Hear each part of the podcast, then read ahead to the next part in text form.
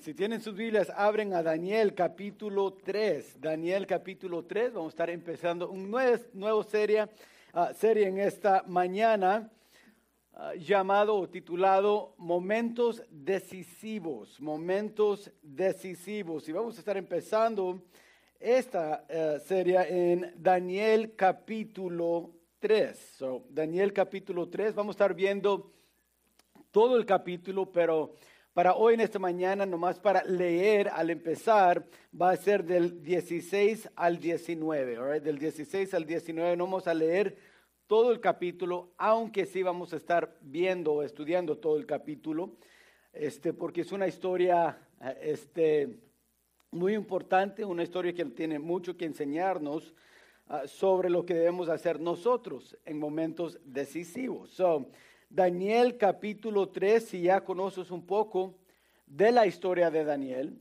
este, bueno, de los tres amigos de Daniel que ah, nos relata aquí Daniel capítulo 3, ya saben ah, lo que pasa.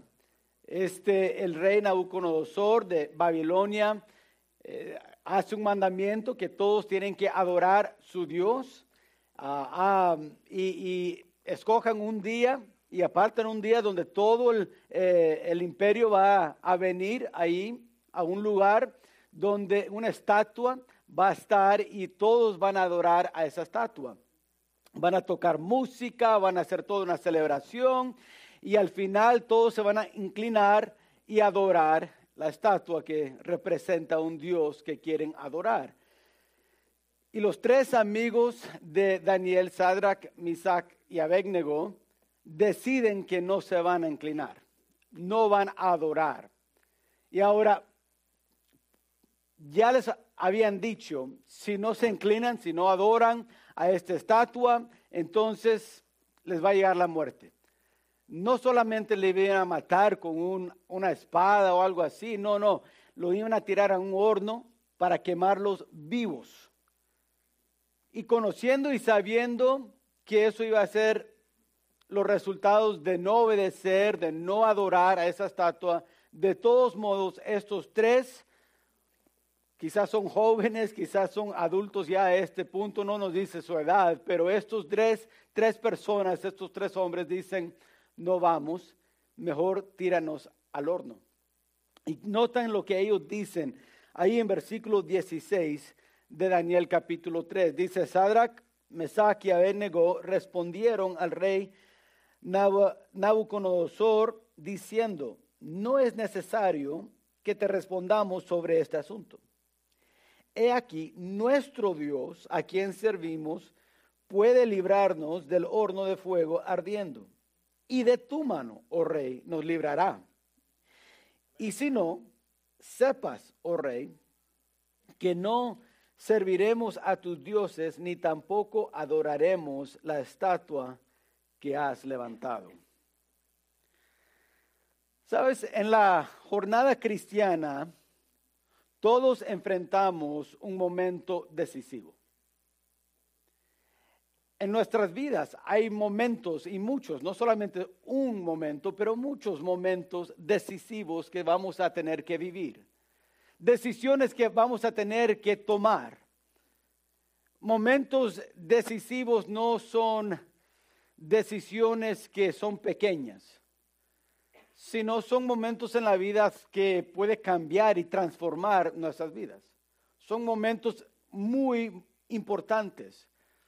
Este, en, el, en el sitio de Forbes.com, Sidney Evans, un autor allí, un fundador de Vision Brand Global, escribió esto sobre momentos decisivos. Dijo, un momento decisivo es un punto de su vida en el que se le insta a tomar una decisión fundamental o cuando experimenta algo que lo cambia fundamentalmente. Estos momentos no solo nos definen, sino que tienen un efecto transformador en nuestras percepciones y comportamientos. So, cuando hablamos de momentos decisivos, son momentos grandes. Mi jugador favorito este, en el básquetbol, quizás algunos ya saben, es Michael Jordan. me encanta Michael Jordan. Hasta hoy en día siento que es el mejor jugador que ha jugado el juego de básquet. Y, um, y él dice de este momento, en esta foto, que es el campeonato cuando él estaba en el colegio.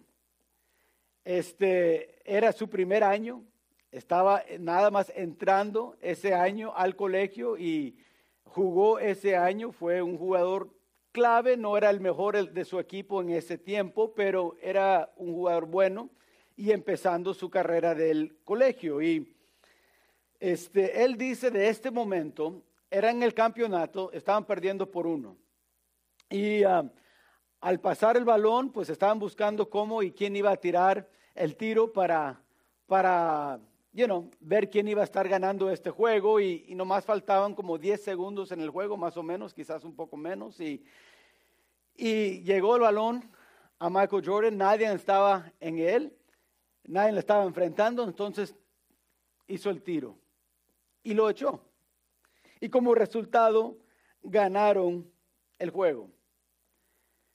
Ahora, después del colegio, él entró a las ligas profesionales, él ganó siete campeonatos, era el, ah, la persona más valorosa eh, de, del NBA cinco veces, este, 14 veces llegó al, juego de las estrellas. Ah, ah, él cumplió mucho como jugador profesional, pero él dice, él dice, yo no hubiera llegado a ser lo que fui en las ligas profesionales si no fuese por este momento.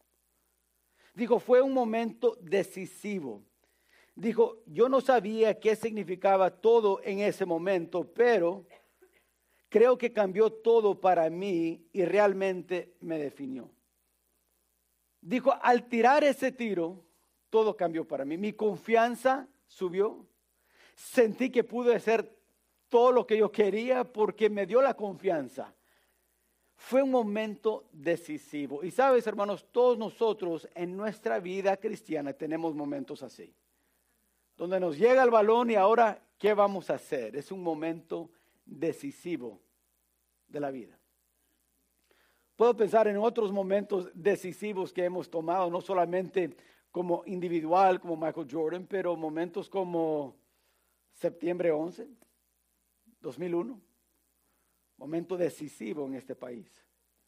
Todo cambió. Yo no sé cuántos recuerdan este, estando en el aeropuerto antes de ese día, pero yo recuerdo cuando alguien iba a llegar, cuando mi papá llegaba de viaje, uno podía llegar hasta la puerta del avión. Y cuando bajaban del avión, ahí saliendo de la, de la puerta, uno ya lo, puede, lo podía saludar y estar ahí con él. Pero después del 2001, eso ya no era posible. Nadie puede, y hasta hoy en día, nadie puede pasar si no tienes boleto a donde está la puerta del avión. Todo cambió. Este, cuando pensamos hace dos años, llegó esta pandemia que llamamos COVID-19. Todo cambió. Momentos decisivos, momentos cuando algo pasa y todo está transformado. De eso queremos hablar en esta serie, momentos decisivos que nos vamos a enfrentar como cristianos. Todos los tenemos. Todos, todos los hemos visto esos tiempos y esos momentos decisivos. Hemos visto lo que pasa en esos momentos decisivos. Yo en esta mañana nomás queremos estudiar un poco del momento decisivo de estos tres hombres que ellos tomaron estando en Babilonia, enfrentando algo difícil, porque es importante estudiarlo, porque nosotros también vamos a tener que enfrentar cosas difíciles. Vamos a, tener que tomar una decisión y tener lo que hemos titulado en este mensaje, una postura clara, donde vamos a tener que pararnos firmes en algo. So, por eso es importante estudiar, bueno, ¿qué hicieron estos hombres? Eh, ¿Qué nos quiere enseñar Dios por medio de esta historia? Porque hay literalmente millones y millones de historias donde Dios ha obrado en los años que hemos estado como humanos en la tierra. Pero Él escogió, Él escogió darnos esta historia. en la vida de estos tres hombres. No sabemos mucho de estos hombres, no sabemos de dónde vienen, quiénes fueron sus hermanos, sus familiares, no sabemos este, de, qué parte de Israel este, eran de Jerusalén, pero qué hacían, cómo hacían, cómo crecieron, no sabemos nada de eso. Dios no compartió esas historias, sino compartió esta, por alguna razón. Y pienso era para ayudarnos a aprender qué hacemos en, esas, en esos momentos decisivos en esos momentos donde tenemos que pararnos y tener un poco de firmeza. ¿Cómo lo hacemos y qué hacemos? Quiero que noten en sus notas hoy en esta mañana al estudiar esto lo primero y eso es los requisitos para resistir. Sadrach, Mesaki, Abednego, todos habían sido llamados a la dedicación y adoración de la estatua del rey y el decreto había sido dado. Al sonido de la música todos debían postrarse y adorar la estatua de oro. No importa qué lenguaje hablaban, qué idioma, no importaba qué raza era el pueblo, no, no importaba la religión que tenían. Todos tenían que inclinarse y adorar esta estatua. Entonces esos hombres tenían que tomar una decisión de estar firme y estar claro por lo cual están resistiendo. Y quiero que noten que estaban resistiendo un llamado para conformarse. Un llamado para conformarse. Sabes, al pueblo de Babilonia se le estaba pidiendo que se conformara con lo que estaba enseñando una religión falso. Religión del rey. Y, es, es interesante pensar en esto. Eh, el pueblo no tenía que creer que esa estatua era el único Dios que había. Sabes, en la cultura babilonia habían muchos dioses. Eh, no solamente los griegos y los romanos tenían muchos dioses, los babilonios también. Y lo que ellos estaban pidiendo era, mira, no tienes que decir que este es el único Dios, pero hay que sí adorar como uno de los dioses que hay en existencia este Dios. So el rey estaba pidiendo, hay que conformar, ¿no? No estoy diciendo que tienes que dejar tu religión nada más, estoy diciendo que hay que añadir a tu religión este Dios, el Dios que yo estoy adorando. Ahora, estos tres hombres sabemos que fueron, que llegaron de Jerusalén. Jerusalén era el, la ciudad donde la presencia de, de Dios mismo estaba, el templo de Dios donde se enseñaba la palabra de Dios. Entonces estos tres hombres conocían lo que decía Deuteronomio capítulo 6. Era parte de la ley que ellos tenían que aprender, ah, estando y siendo israelitas. Y esa ley decía esto, oye Israel, Jehová nuestro Dios, Jehová uno es. Y amarás a Jehová tu Dios de todo tu corazón y de toda tu alma y con todas tus fuerzas. Estos tres hombres sabían lo que decía Deuteronomio capítulo 6. Hay un Dios, solamente un Dios, y es solo un Dios. Y hay que amarle a Él con toda nuestra alma. No Él y otras y otros dioses, no, no, no los dos, no. La palabra es muy clara ahí. Un solo Dios. Y a Él vas a amar y servir.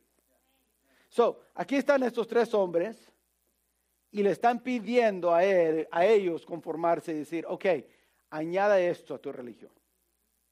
Pero ellos, ellos ya sabían lo que decía la palabra de Dios, la verdad.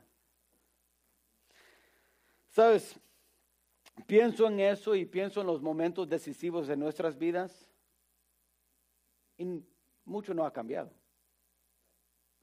Sabes, seguimos viviendo en un mundo y quizás no tenemos un rey como el rey de Babilonia que nos está demandando hacer esto o lo otro, pero sí estamos en un mundo donde estamos confrontados a conformar a lo que dice el mundo, a lo que enseña el mundo, a lo que cree el mundo. Ah, por ejemplo, este, vivimos en un mundo donde dicen, bueno, está bien si el matrimonio es algo más que la unión de un hombre y un solo y una mujer. El matrimonio es como dos personas que se aman y se juntan. Vivimos en un mundo que enseña eso. Pero no lo que eso no es lo que dice la palabra de Dios, pero el mundo nos dice a nosotros, debemos que de seguir eso y creer eso. O también a veces el, el mundo nos dice, este, ah, está bien si una mujer decide matar al bebé que está dentro de ella, porque es su cuerpo, que ella decide. Ahora dicen, bueno, eso es asesinar, ¿verdad? A un niño, matar. La, la, Biblia dice, no matarás. Pero el mundo dice, no, no, no, no, no, pero es que, no, no, no, eso ya es muy blanco y negro lo, como lo estás viendo. No, no, no, es que eh, la mujer es su cuerpo, ella tiene decisiones. Créanme. Y nos están pidiendo conformar a lo que ellos piensan y lo que ellos dicen. ¿Verdad? Dicen, bueno, la teoría de evolución, pues es, es, tan científico como la teoría de creación. Hay tantas pruebas igual, es igual, es igual. Sabes, hermanos, hasta el último siglo, por los primeros casi 200 años de este país, en las escuelas públicas enseñaban creación, que había un Dios que creó el mundo. No fue hasta los 50 o 60, 1960 que cambiaron eso. ¿Y qué pasó? Era, bueno, hay que conformar a lo que nosotros estamos diciendo. Y hermanos, hay tantas, tantas que puedo seguir de las creencias del mundo que nos están pidiendo, no, no, hay que adorar esto, hay que pensar esto, hay que seguir esto, este patrón de vida. ¿Qué hacemos con eso? ¿Qué debemos de hacer como cristianos? Debemos decir, bueno, pues si la mayoría lo piensa así, pues después debe de ser así entonces.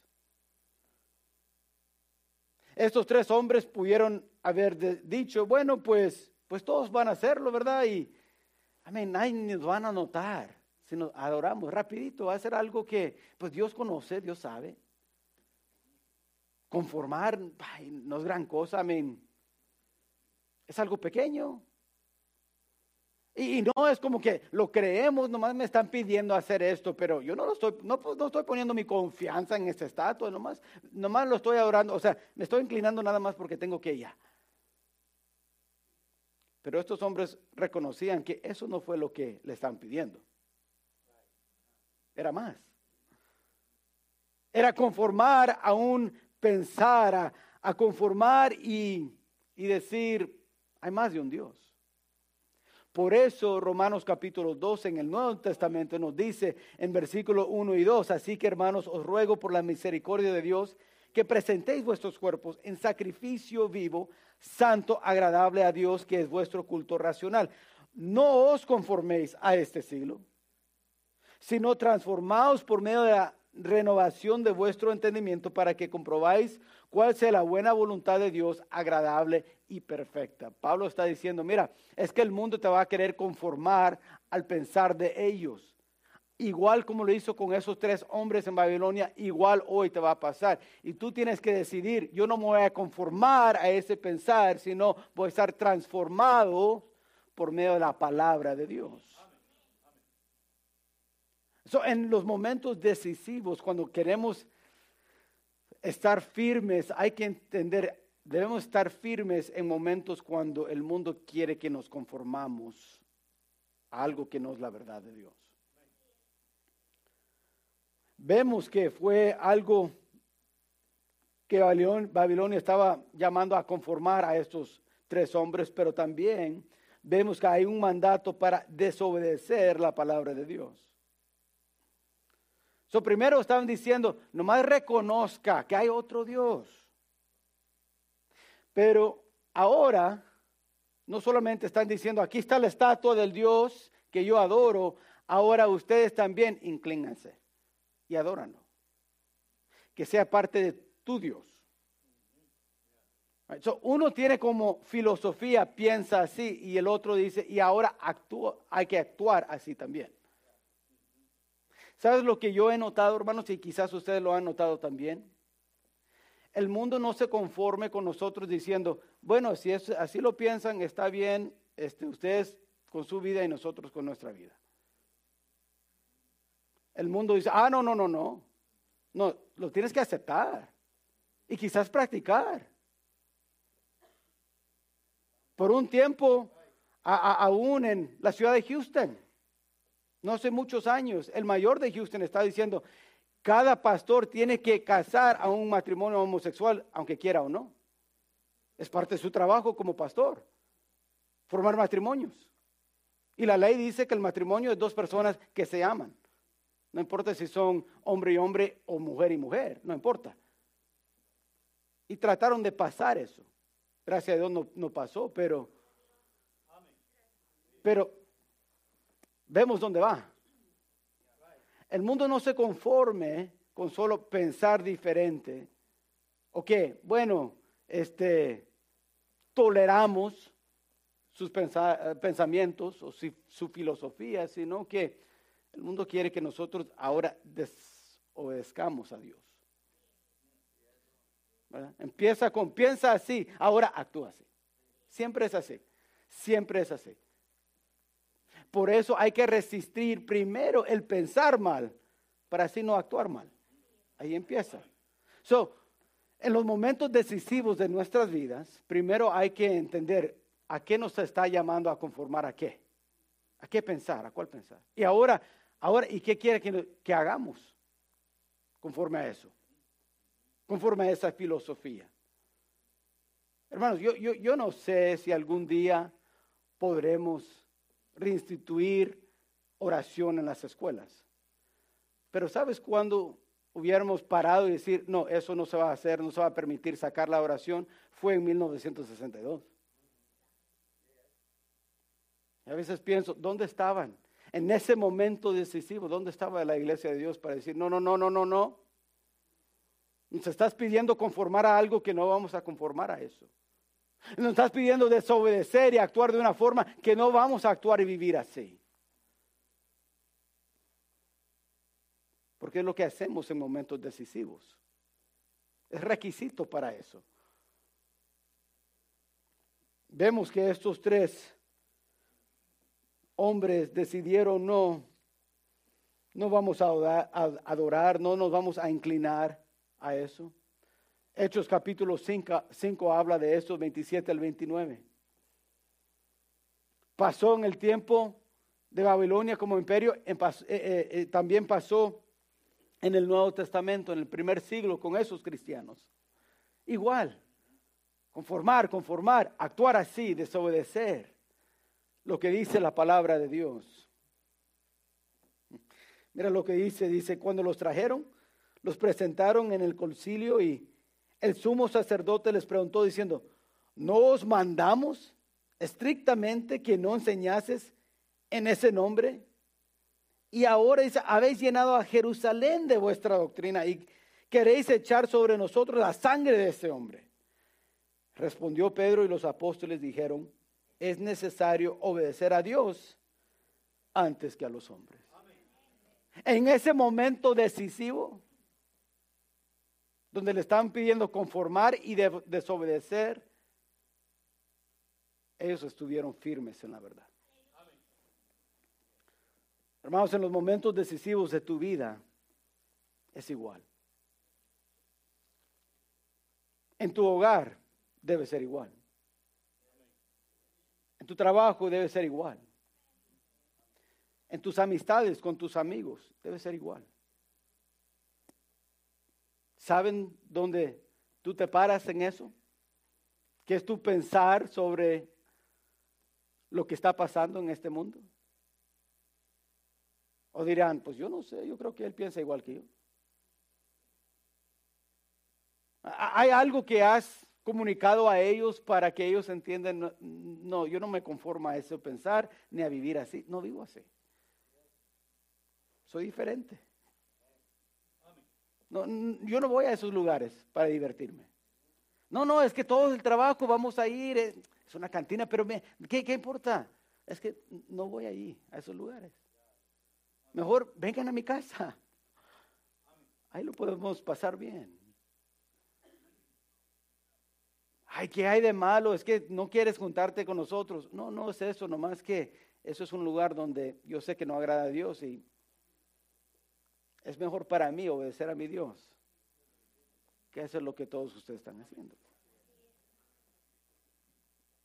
Estar firme en la verdad, un requisito que vemos. Si vamos a estar firmes, si vamos a tener una postura clara de quiénes somos y qué hacemos. Hay que no conformarse y hay que obedecer la palabra de Dios. Y después vemos lo segundo y eso es, decide tomar una postura, o sea, una decisión. Note que los tres hombres hebreos no se conformaron ni desobedecieron a Dios, en cambio estaban resueltos a defender a Dios en lo que es correcto. No se iban a inclinar ni aceptar esa. No, Ahora, ¿cómo pudieron hacer eso?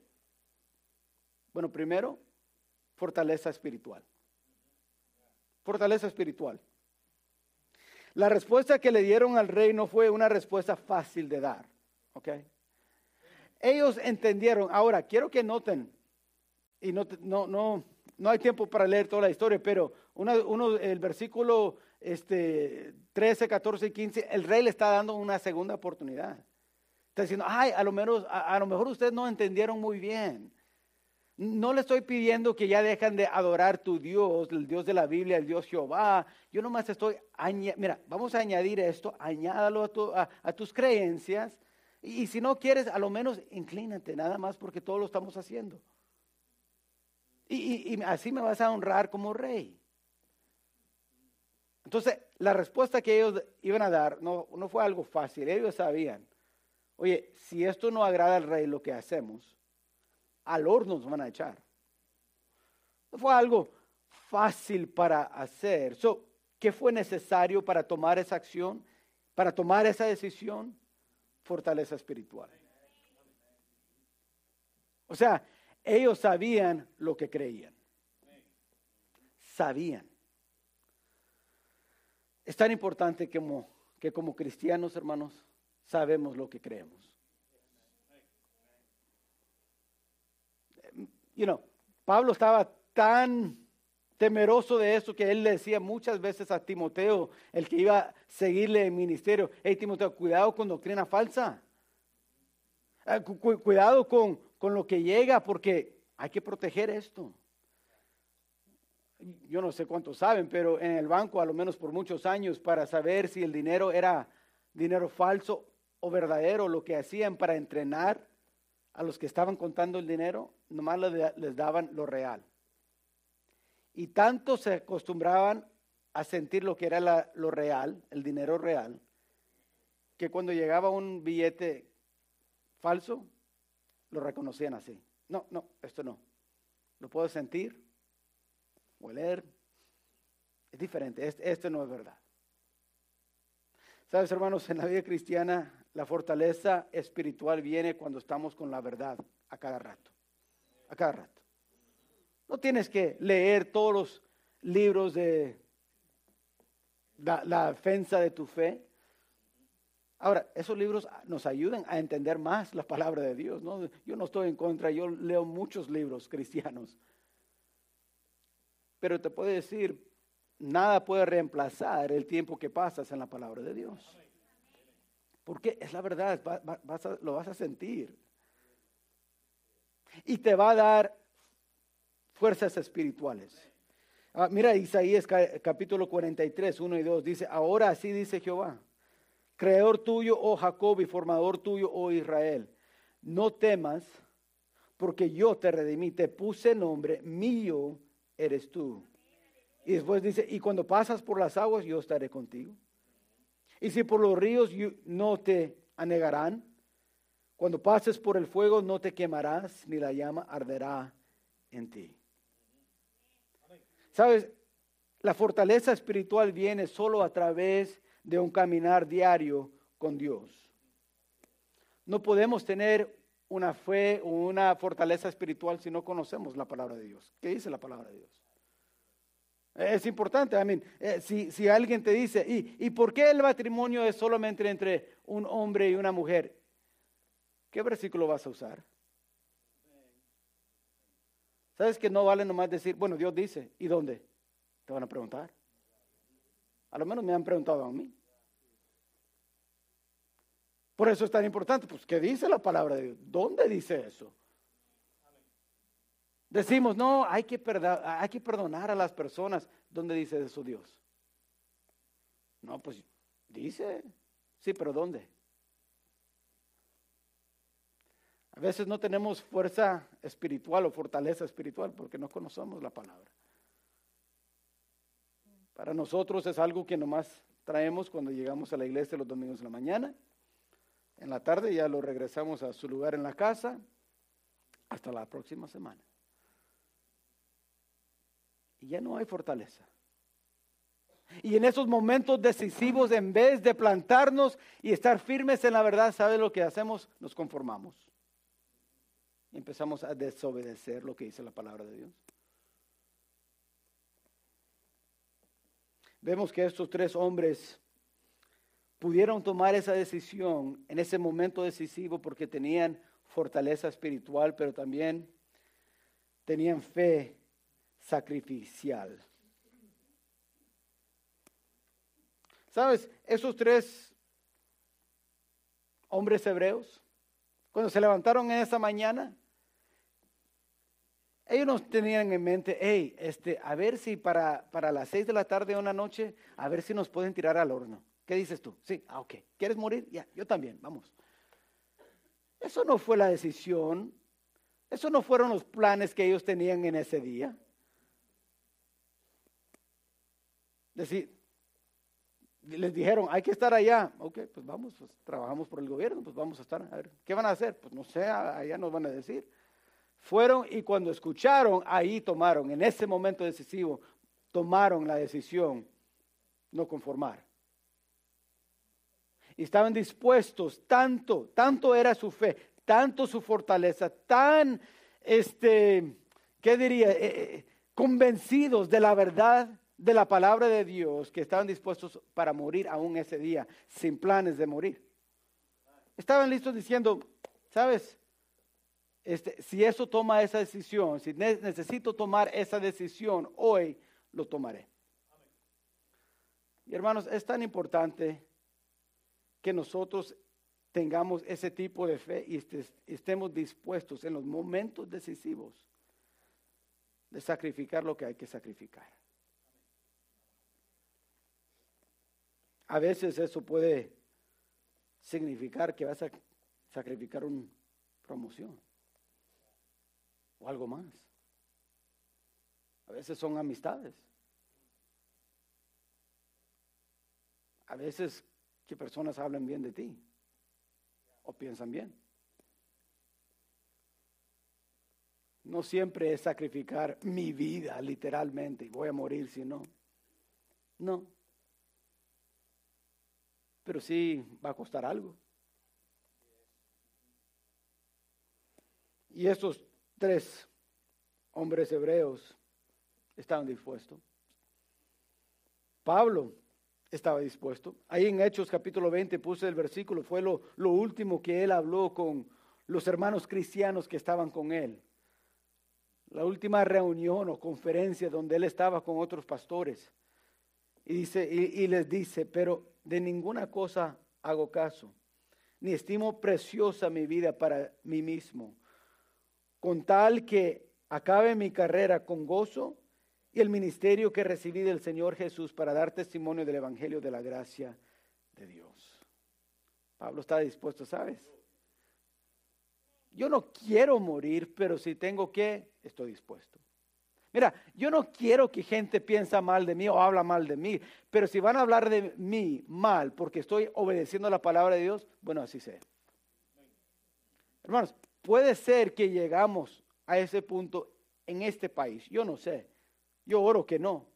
Pero puede llegar que un día vas a levantarte, te vas a despertar y la ley va a estar, si hagas esto o lo otro, te llevamos a la cárcel.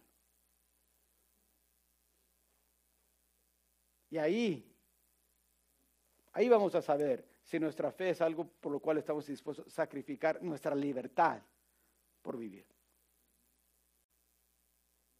Estos momentos decisivos. Ahora, como dije, no sé si llega o no, Pero hay otros momentos decisivos que vamos a enfrentar antes de llegar allí.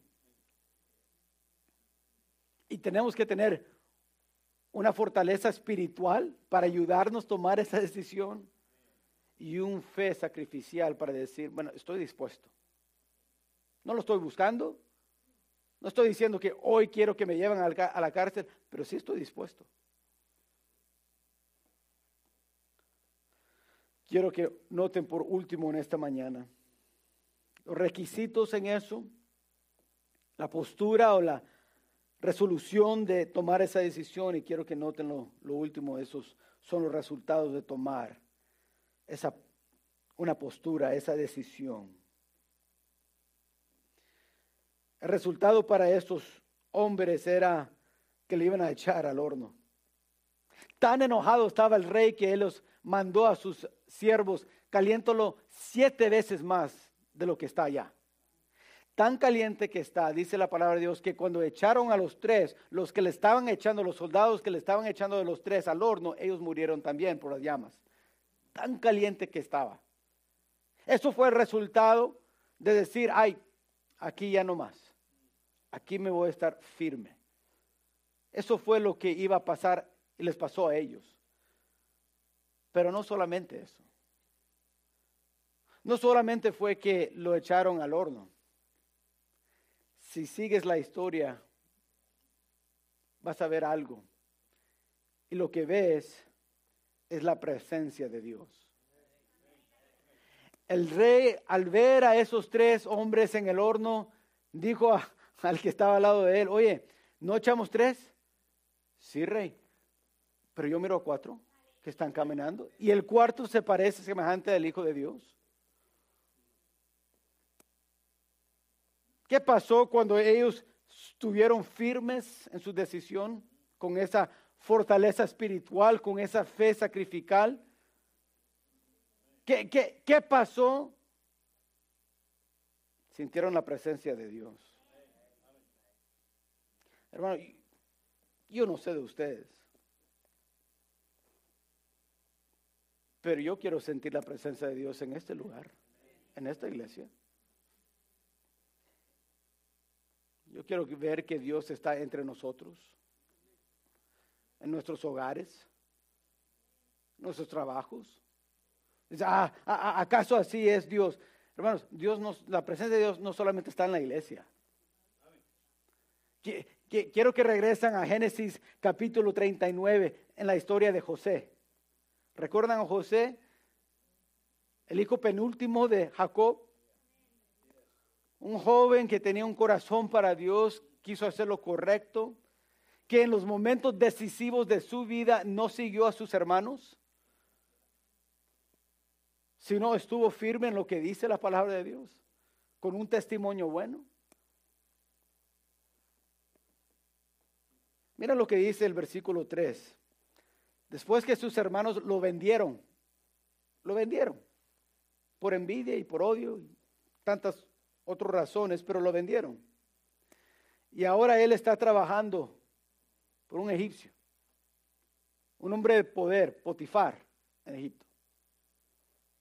Y miren lo que dice Potifar, el testimonio, dice, y vio su amo, eso fue Potifar vio, que Jehová estaba con él, estaba con José, en otras palabras, y que todo lo que él hacía, que José hacía, Jehová lo hacía prosperar en su mano.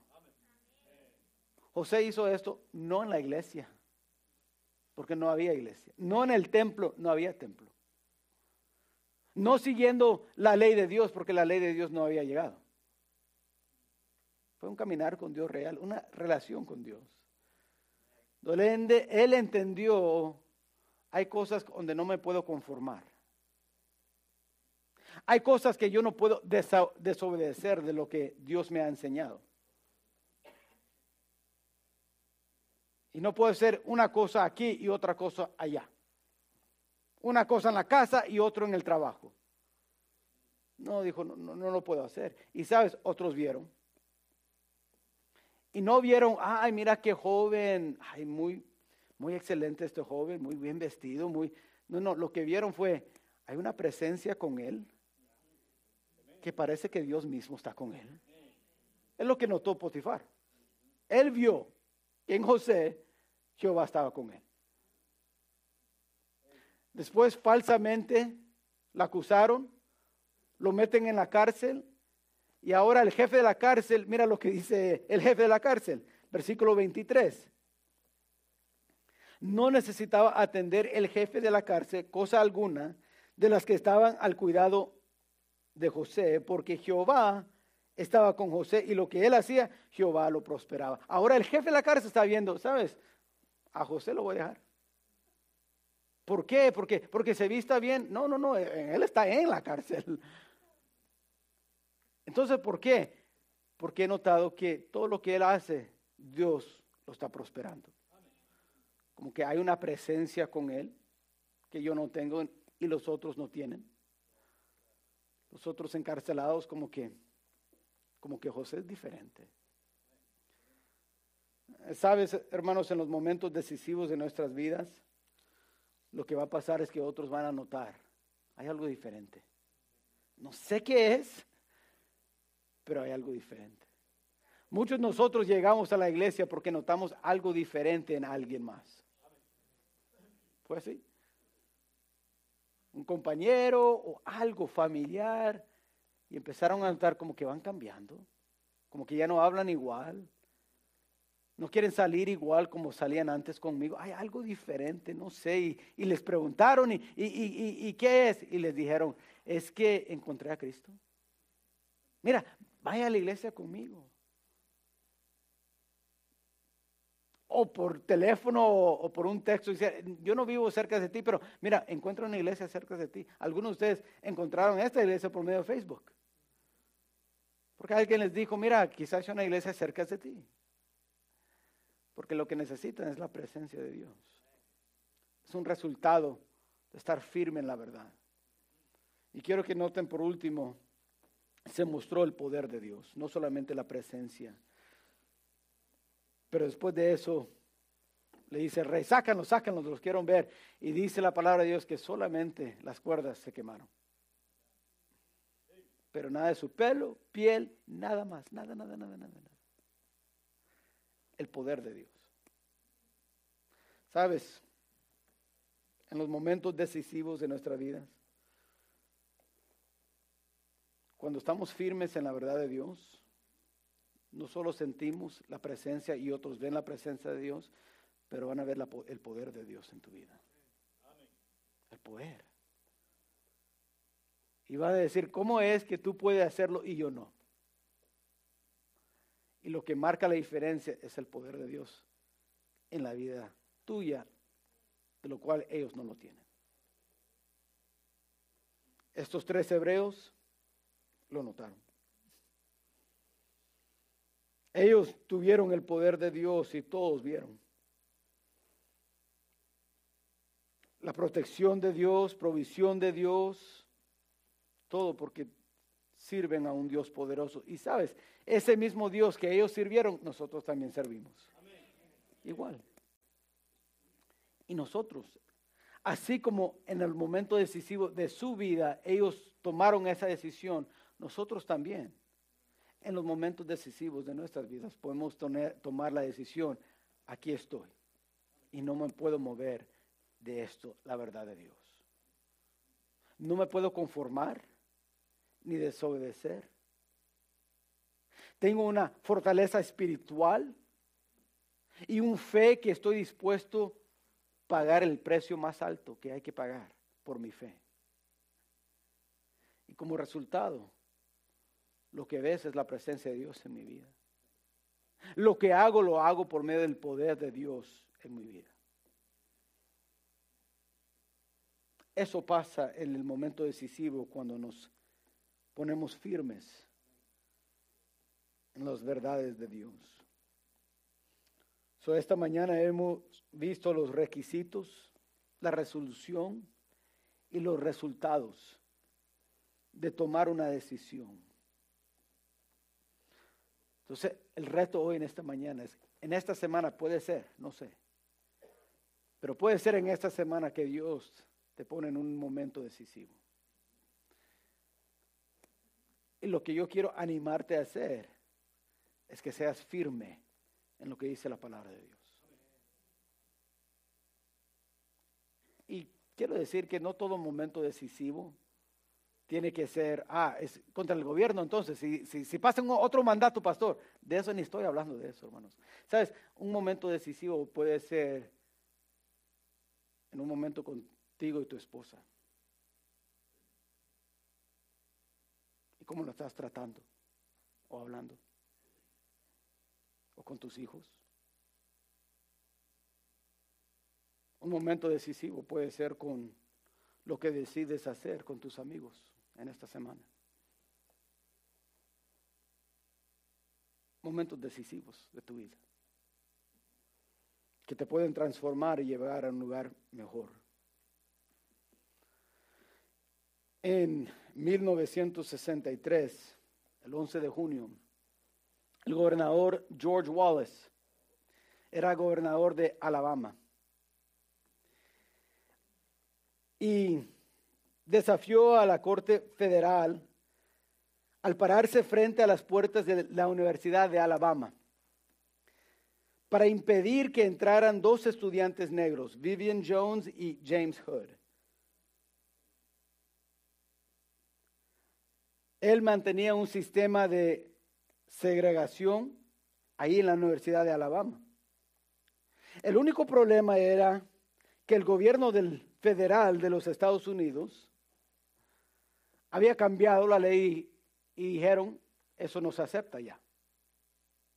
Tanto que con estos, estos dos estudiantes, el gobierno ah, federal envió dos oficiales. Eso es uno de ellos ahí en el foto. El que está parado frente, frente a la puerta es George Wallace, el gobernador. Y el oficial le dijo esto, le dijo, gobernador Wallace, tiene dos opciones. Puede retirarse usted mismo frente a estas puertas o podemos retirarlo nosotros. Pero una cosa va a ser el caso. No vas a bloquear la ley de los Estados Unidos que dice que no debes mantener la segregación en esta universidad.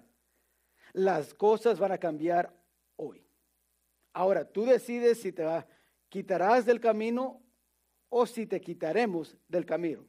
Pero debes saber que te quitarás del camino de un lado, de una manera u otra. En el momento decisivo, Vivian Jones y James Hood dijeron, si ya cambió la ley, voy a entrar a esa escuela. Ahora que estamos, 50 años, más de 50 años más o menos de ese día, y ni pensamos dos veces. Negros están en la escuela, estamos todos mezclados, no, no pero no siempre era así. Alguien tuvo que tomar ese primer paso, tomar esa decisión y Vivian Jones tomó esa decisión. James Hurd tomó esa decisión. Y por el valor de ellos ahora tenemos lo que tenemos en las escuelas. Y a veces pienso, hermanos, Dios en los momentos decisivos quiere cambiar las cosas. Pero está esperando, ¿dónde está el hijo mío o la hija mía que va a tomar esa decisión? Que va a estar firme, no estar conformando ni desobedeciendo mi palabra, que va a tener una fortaleza espiritual fuerte, una fe que dice, voy a pagar el costo, y decir, quiero que la presencia y el poder de Dios esté en mi vida. Y quizás si nosotros como iglesia tomamos esa decisión, hermanos, ¿quién sabe lo que Dios puede hacer en este año 2022? quizás podemos ver algunas familias de esta vecindad que no están llegando y no están hoy que lleguen. O los que están allá por Escandón o Tierra Dorada. No sé. Y nunca vamos a saber, hermanos, hasta que tomamos la decisión en el momento decisivo. Hagámoslo en esta semana. Oremos, Padre, te damos gracias una vez más por tu palabra, te damos gracias por el ejemplo de estos tres. hombres hebreos. Gracias porque ellos tomaron esa decisión en ese momento decisivo y cambió todo. Para Babilonia, para sus propias vidas, cambió todo. Padre, si hay algo que necesitamos hoy nuestra iglesia, en nuestra ciudad, es que nosotros también nos paramos como cristianos en esos momentos decisivos para tener fortaleza espiritual y, poder ver lo que tú puedes hacer. No queremos hacer el ministerio ni llevar esta iglesia al cabo en nuestras propias fuerzas. Sino, Padre, queremos que tú nos dirijas, que tú nos lleves. Ayúdanos en los momentos decisivos de esta semana tomar la decisión correcta. Y así, poco a poco, ver la transformación que tú puedas hacer, que solo tú puedes hacer. ¿Sabes? Mientras toca el piano hoy en esta mañana, más quiero saber por quién orar hoy. Quiero dejar ese ese reto y al mismo tiempo, como dije, saber cómo orar en esta semana. Pero si tú eres uno de ellos que dice, sabes, pastor, ore por mí que en los momentos decisivos de esta semana, yo también puedo estar firme lo que dice la palabra de Dios. Yo quiero ver esos resultados en mi vida y en mi familia ore por mí. Hay alguien así que nomás levanta la mano y dice, pastor, ore por mí, Dios te bendiga. Dios te bendiga, Dios te bendiga, Dios te bendiga. Todos alrededor, Dios te bendiga.